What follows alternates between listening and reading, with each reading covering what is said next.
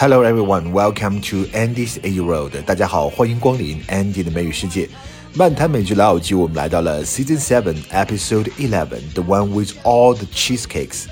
这一集里面，Chandler 和 Rachel 他们发现了一个 cheesecake，两个人欲罢不能。刚开始是误吃，后来呢变成合伙偷吃。当第一次 Chandler 拿着这个蛋糕给 Rachel 吃的时候，Rachel 说了这样一句话，他说：“I'm not much of a sweet tooth。”我不是一颗甜牙。这里面我们要注意两个语言点。其实第一个 not much a 算不上是一个什么。I'm not much of a singer，就是我的歌唱的不怎么样，我算不上是一个歌手。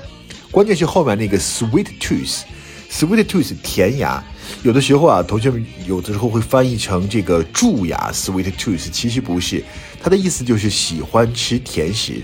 Have a sweet tooth means enjoy sweets，enjoy candy。Sweet tooth，你也可以说 I don't have a sweet tooth，意思就是说我不喜欢吃甜食。I'm not much a sweet tooth，我不喜欢吃甜食。Hi. Hey, you've got to try this cheesecake. Oh, you know, I'm not that much of a sweet tooth. Oh, oh my God, so creamy. Oh, Oh my God, that is the best cheesecake I've ever had. Where did you get this? it was at the front door when I got home. Somebody sent it to us. Taylor, this is not addressed to you. This is addressed to Mrs. Braverman downstairs. Thief. I didn't read the box before I opened it, and you can't return a box after you've opened the box. What? Why not? Because it's too delicious. 下一个对话里面，Ross 得知 Phoebe 和 Joey 他们两个要单独约会，干什么呢？就是去对其他的朋友进行评价。 为了得到一个好评，他就赶紧讨好菲比说：“May I say how lovely you look tonight？” 啊，今天晚上你看着好可爱啊！菲比一点都不客气，直接回答：“Duly noted。” Duly noted 的意思就是我知道了这个事情，我会引起重视的。Your opinion has been duly noted。好，你的意见我们非常的重视啊。Your suggestion has been duly noted。你的意建议呢受到了重视。So, Phoebes, we still on for tonight? Absolutely. All right, I'll see you at 8. Okay. Oh, what's at eight? Oh, I have dinner plans with Joey. We get together about once a month to discuss the rest of you guys. Wow, did not know that. May I say how lovely you look today? Duly noted. Monica 没有被邀请参加 Cousin 的婚礼，她也不知道为什么。但是看到 Ross 被邀请了，而且还有一个 Plus One，还可以再带一个人，Monica 很生气啊。于是她说：“你不要带你那个 呃约会对象那个 date 去了，带我去。”可是 Ross 还想带他那个女伴 Joanne，就说了这样一句话：“I can't cancel on Joanne。”这里面我们知道 cancel 就是取消，cancel call off 都表示取消。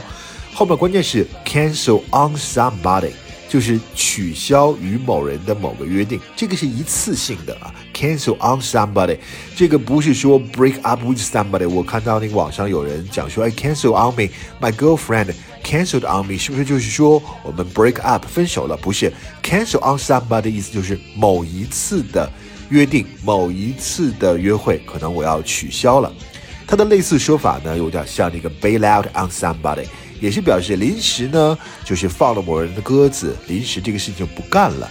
I can't believe he bailed out on me for a football game。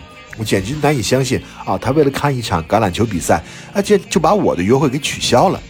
Bail out on somebody, cancel on somebody。Wait a minute, you know, you're bringing me. Well, I can't cancel on Joan. Why not? Because did you not hear me? She's an assistant professor in the linguistics department. Okay, they're wild. well, why do you want to come anyway? Cause she's my cousin. I mean, we grew up together. Family, and I don't know, that's, that's important to me. Okay, all right, I'll take you. I'll go call Joan.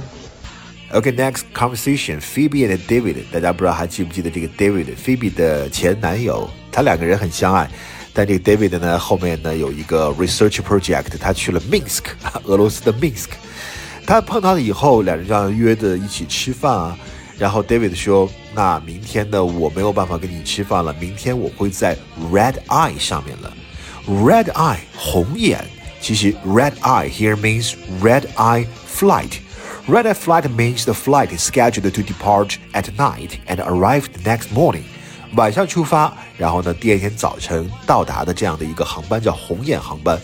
红眼航班呢，最早是出现在一九五九年的美国，因为很多乘客下飞机的时候没睡好嘛，睡眼惺忪啊，就眼睛红的像这个兔子一样，上下飞机，于是呢就有了这个名字，就叫 Red Eye Flight。通常红眼航班价格会比较便宜，如果你要是一个长途飞行的话，红眼航班其实还挺合适的，晚上走，早晨到，省一晚上的旅馆费。Of course, I would want to see you. I, I think about you all the time.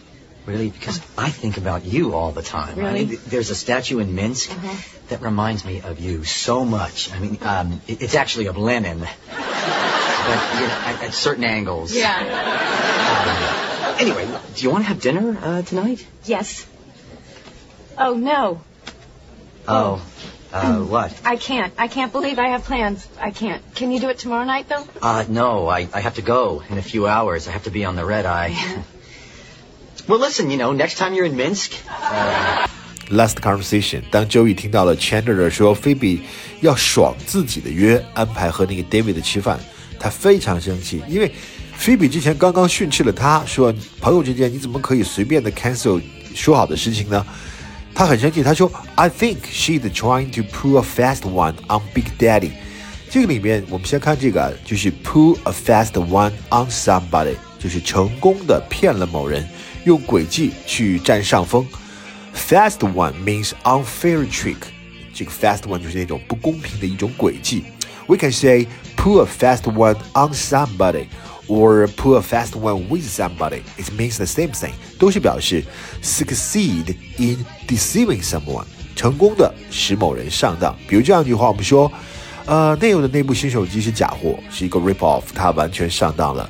The phone seller put a fast one on Nail，这个卖手机的把 Nail 给骗了。当然，周易呢里面又说了一个 Big Daddy，Big Daddy 其实就是有点像我们中文说，哎，老子啊，就是这个意思。他他生气了嘛，说你竟敢骗老子，就是叫 Big Daddy。 what are you doing tonight? Huh? Uh, uh, Dude, dude. sorry. Uh, I got those plans with Phoebe. What? Oh, really? Uh, Monica said she had a date at nine. What? Tonight? That's what Monica said. After she gave him that big speech? She goes and makes a date with a guy on the same night she has plans with me? I think she's trying to pull a fast one on Big Daddy.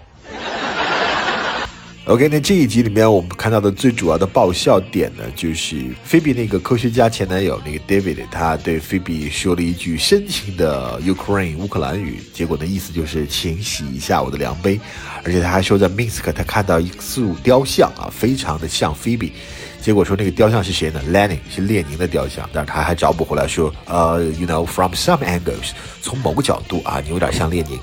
再有就是 Rachel 和 Chandler 趴在地上吃蛋糕，然后周颖呢从容不迫地拿出一把叉子加入了他们。好，这就是今天的 Andy 的美语世界，我们下期再见，拜拜。